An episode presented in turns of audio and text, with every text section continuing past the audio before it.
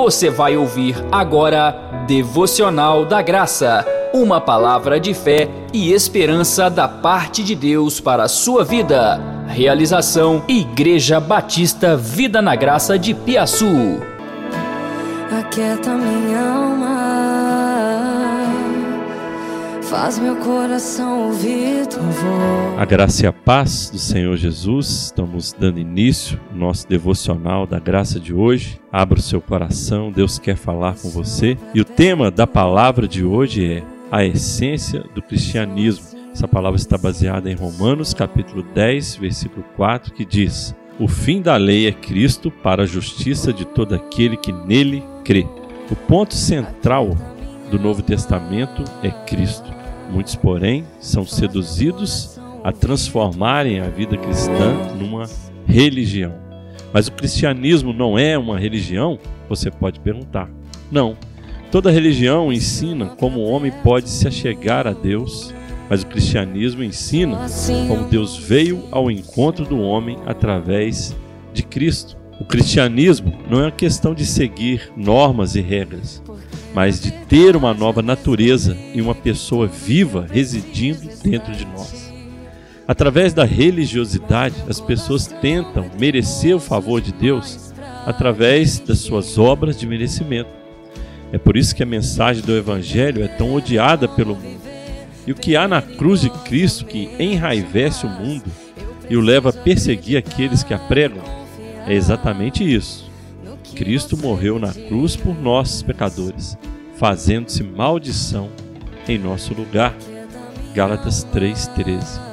A cruz mostra que somos pecadores, que estamos sob a maldição da lei de Deus e não podemos nos salvar por nós mesmos.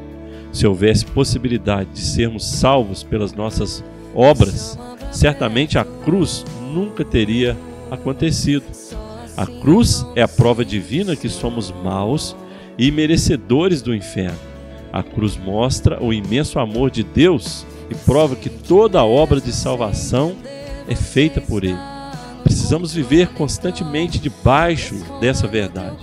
Não é o que eu faço para Ele que é o centro, mas o que Ele fez por mim. A graça anula, sim, as chamadas obras de merecimento e a cruz destrói o orgulho do homem.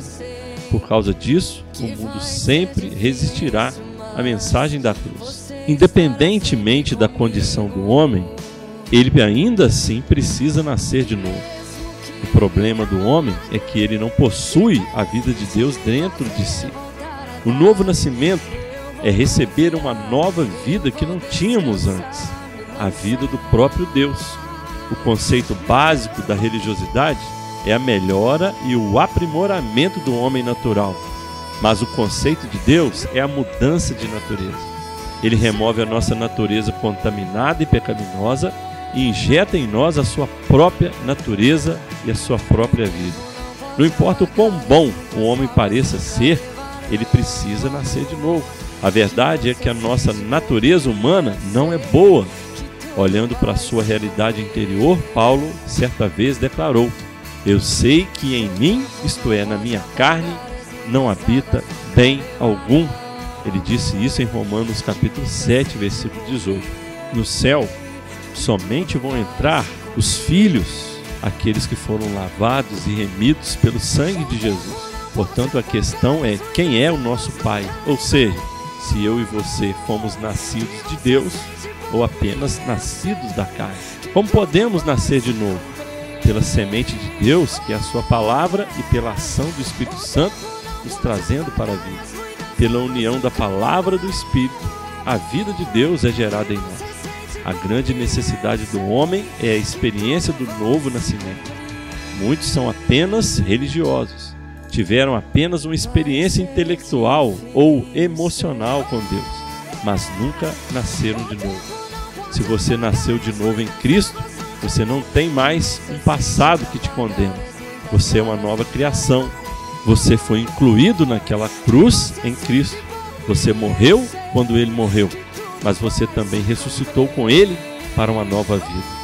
Agora você está sentado com ele espiritualmente nas regiões celestiais. Essa é a realidade da nova criação. Se você ainda não nasceu de novo, é, não perca tempo, abra o seu coração, convide Jesus Cristo para entrar na sua vida e ser a partir de hoje o seu Senhor e o seu Salvador e a colocar a natureza de Deus dentro de você.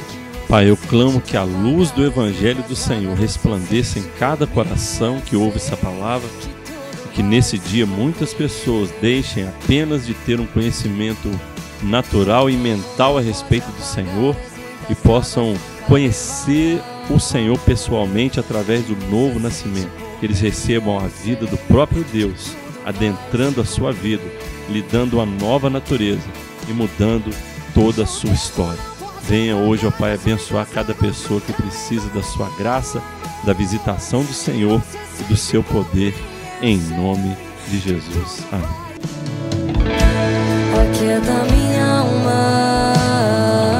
Você acabou de ouvir Devocional da Graça, uma palavra de fé e esperança da parte de Deus para a sua vida.